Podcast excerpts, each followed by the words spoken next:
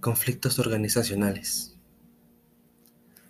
Muy buenas, mi nombre es José Martín y este es el segundo episodio de este podcast. Un gusto saludar a todos los oyentes. En esta ocasión hablaremos sobre los conflictos organizacionales, resaltando su definición y tipología. Así también discutiremos la forma de prevenir este tipo de conflictos. Así que comencemos. Comportamiento organizacional.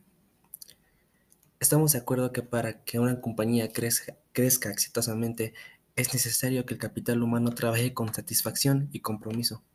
Las estrategias de comportamiento organizacional se enfocan en este objetivo. Así que, para comenzar este podcast, primero vamos a definir lo que es comportamiento organizacional. El comportamiento organizacional se centra en cómo se comportan los humanos en las organizaciones, incluida la forma que interactúan entre sí, así cómo trabajan, cómo conviven dentro de las estructuras de las organizaciones para desempeñar o realizar su trabajo. El comportamiento organizacional es un factor que, básicamente, determina el crecimiento de cualquier negocio y su continuidad en el tiempo. Del comportamiento organizacional se desprenden varias situaciones, como son los conflictos, de lo cual hablaremos en este momento. Conflictos organizacionales.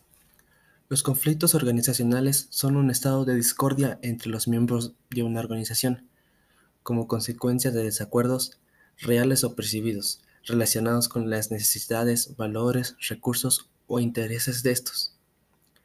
En la actualidad el conflicto organizacional se analiza como parte de un proceso normal y casi inevitable, debido a que las partes involucradas tienen una carga psicosocial importante ese conflicto pudiera llegar a construir una fuente relevante de oportunidades de crecimiento personal y organizacional, siempre y cuando se maneje con efectividad. Ahora pasaremos a la tipología de los conflictos organizacionales.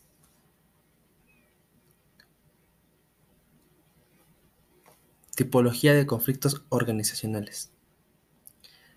Existen varios tipos de tipos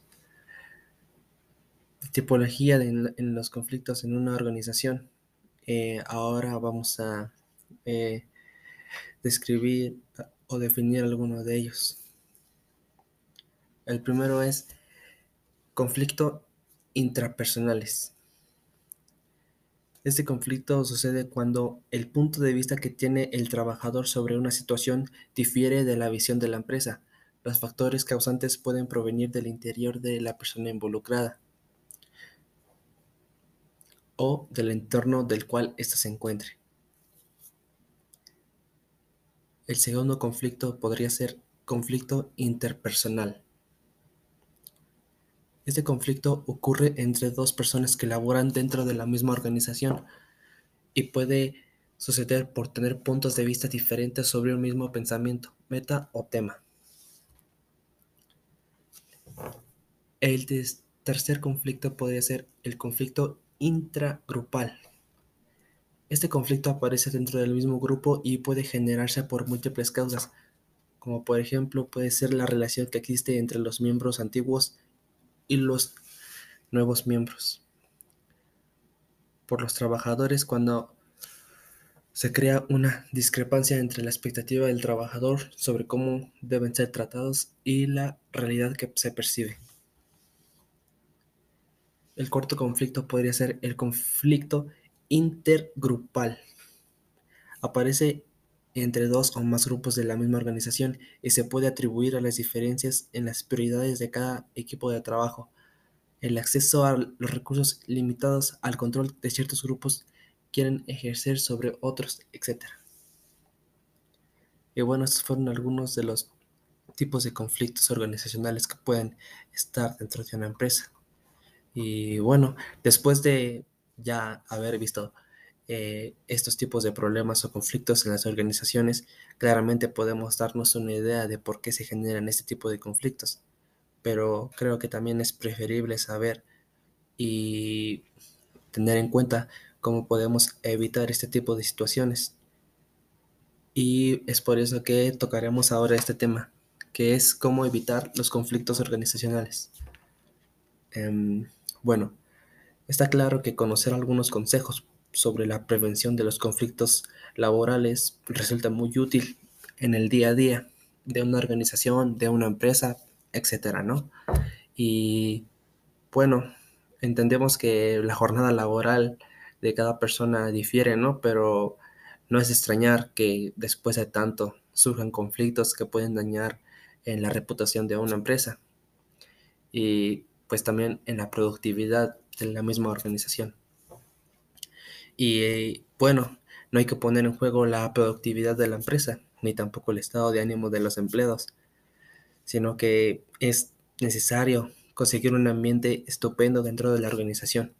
Y es por eso que aquí hay algunos consejos para evitar ese tipo de conflictos.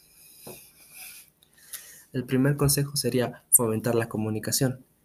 Una empresa que potencie que sus empleados comuniquen todo aquello que no les gusta o no les parezca bien irá por el mejor de los caminos. Y esto es vital en cada una de las organizaciones. Eh, el poder comunicarte con tus compañeros, jefes, eh, personas que estén a tu cargo. Eh, el tener una buena comunicación ayuda a que no haya discordia y que podamos trabajar de una mejor manera.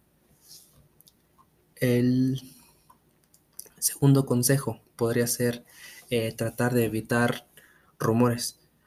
Eh, para lograr que no se propaguen, lo ideal es que la compañía cometa sus, em, comente a sus empleados los dañinos que son para la propia actividad de la organización y para los trabajadores. Eh, es importante dejar en claro lo malo que pueden ser este tipo de rumores ya sean para meter discordia entre los mismos trabajadores, etcétera, ¿no?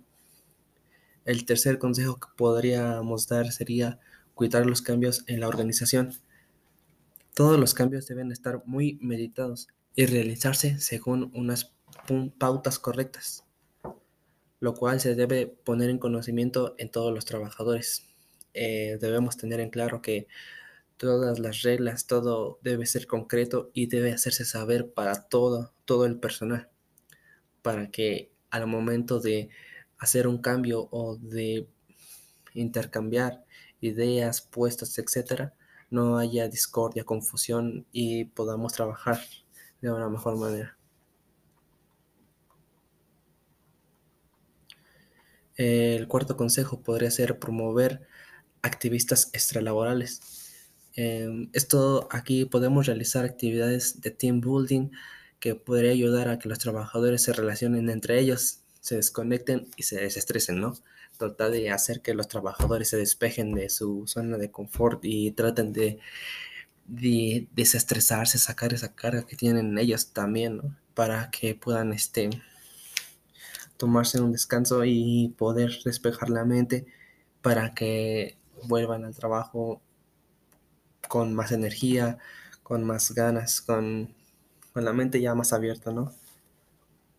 Eh, el quinto consejo que podríamos dar sería que se nombre correctamente a los responsables o a los encargados de ciertas áreas, que bueno, son los que estarán al frente de un negocio, ¿no? Los que toman decisiones importantes que afectarán al devenir de la compañía o al trabajo de toda la plantilla, ¿no? Este, Creo que para que no haya discordia entre los trabajadores, desde un principio se debe definir bien quién es la persona que está en el cargo y, la que llevará el control en, esa área para así ya em, no afectar y no tener puntos de vista diferentes que tal vez puede que lleven a un, a un mismo punto, pero creo que es importante definir realmente la cabeza de la organización o la persona que está encargada en ese momento. El sexto consejo sería fomentar la empatía, ¿no? Eh, una de las acciones que toda empresa debe realizar es el fomentar la empatía entre todos los miembros de la organización. Y bueno, eh, el ser empático es lo que deberíamos hacer en todas las organizaciones. Eh, con todos, con todos, desde un CEO hasta el, pues, el rango menor que se puede encontrar en cada, en cada empresa, ¿no? Creo que debemos ser empáticos con todos para poder trabajar bien como equipo, como la organización que, que somos. Y bueno, esto ha sido una breve explicación sobre los conflictos en una organización. Realmente espero que esto sirva para fomentar la comunicación y las formas de evitar este tipo de problemas en, no sé, la escuela, el trabajo o cualquier otra organización. Em, y bueno, ha sido un gusto comentar este tema y nos escuchamos en el siguiente podcast.